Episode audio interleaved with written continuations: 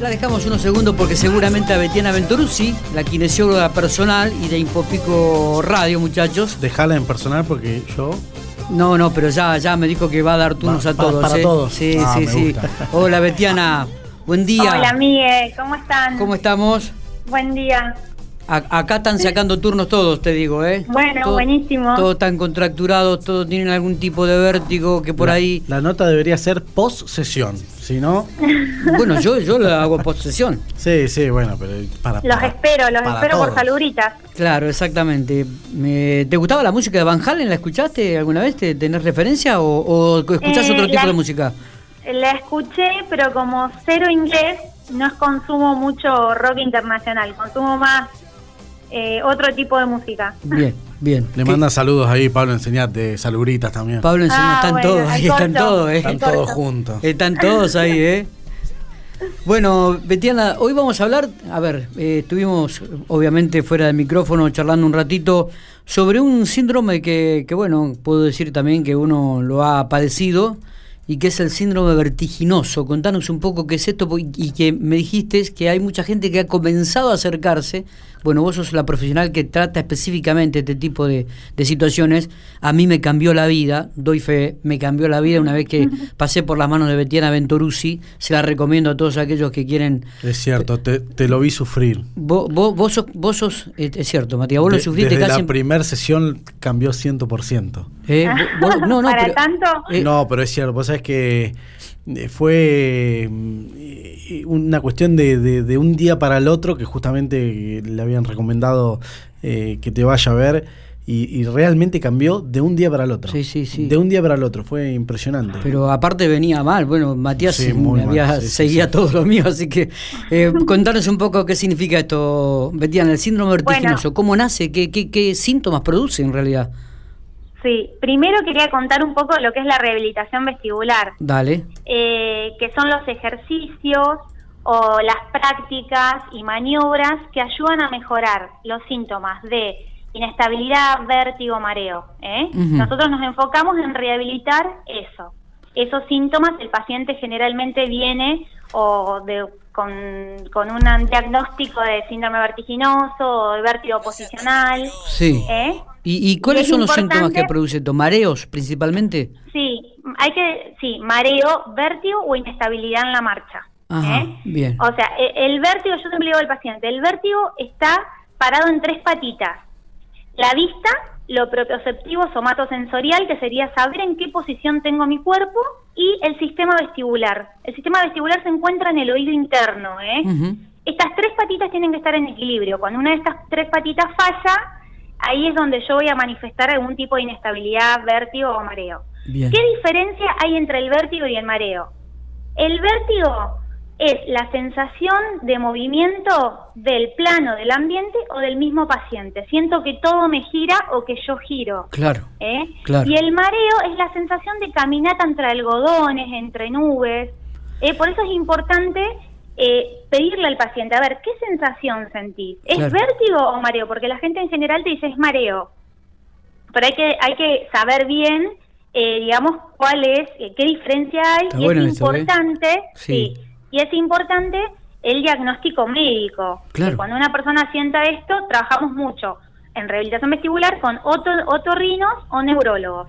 Está bien. ¿Eh? Está bien, sí, claro. El paciente tiene que ir al, al médico torrino o neurólogo para descartar eh, alguna patología, eh, digamos, más, eh, más grave, Claro. que sería algo del sistema nervioso central. Claro. Esto es bien periférico, esto es benigno. ¿eh? Está bien, está bien, claro. Y también te produce un malestar estomacal, ¿no? Porque yo, yo me Sí. acuerdo que sentía ese, ese, ese malestar permanente cuando tenía vértigo. Sí. Hay pacientes que vienen acompañados con náuseas, mareos, ese vértigo viene acompañado de náuseas o mareos. Bien. Y a veces, eh, a veces no, depende cada paciente. Pero como se activa un poco el sistema parasimpático, esto genera como esa sensación eh, de, de vómito Claro. y, y a veces hay pacientes que vomitan y hay pacientes que tienen náuseas. ¿Y eh, este, vergo- este vértigo se produce en algún momento en particular del día? Generalmente es un vértigo que aparece al levantarse o al acostarse.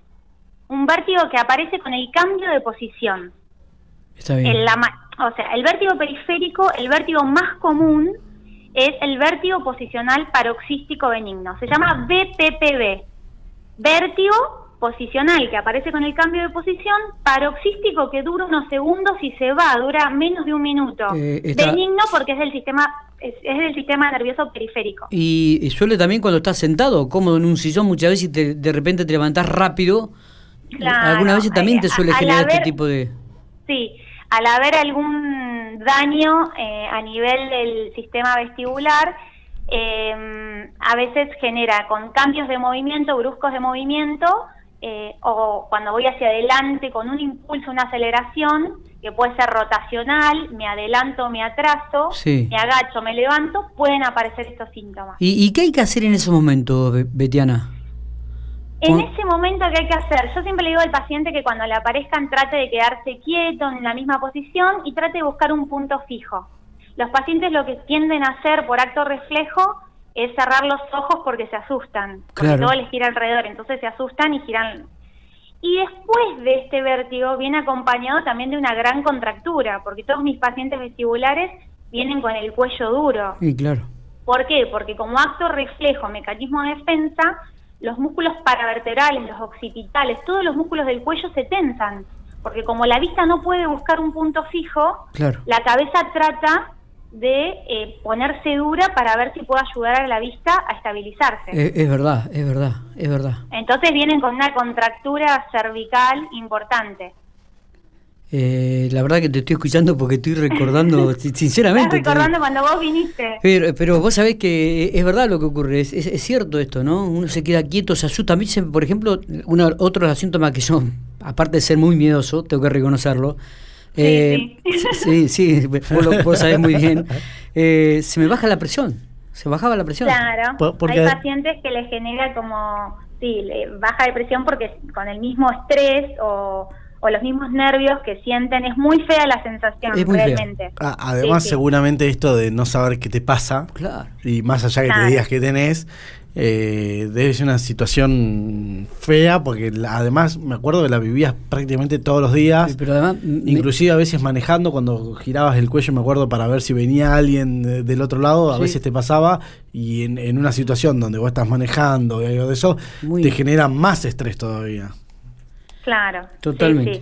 Bueno, eh, generalmente, bueno, a mí yo siempre le digo a los pacientes cuando vienen por ahí sin orden médica o demás, me gusta siempre que vean a un neurólogo antes, un otorrino, cosa de descartar otro tipo de patología y eh, tener un diagnóstico más preciso. Siempre es bueno, primero, eh, nada, visitar un médico especialista me parece bárbaro. Para que después vengan a hacer la rehabilitación conmigo, ¿no? Yo recuerdo que visité médicos, me hicieron hacer este varias resonancias magnéticas del cerebro. Claro, para descartar algo que haya algo en el cerebro. Para descartar absolutamente todo. ¿A qué, médico? Y me, aparecí en el, y me aparecí en el consultorio de Betiana con todos los estudios en la mano. ¿A qué médico visitaste? Eh, un talo Porto también en, la ah, clínica argentina, que fue la que me recomendó Betiana Ventorucci.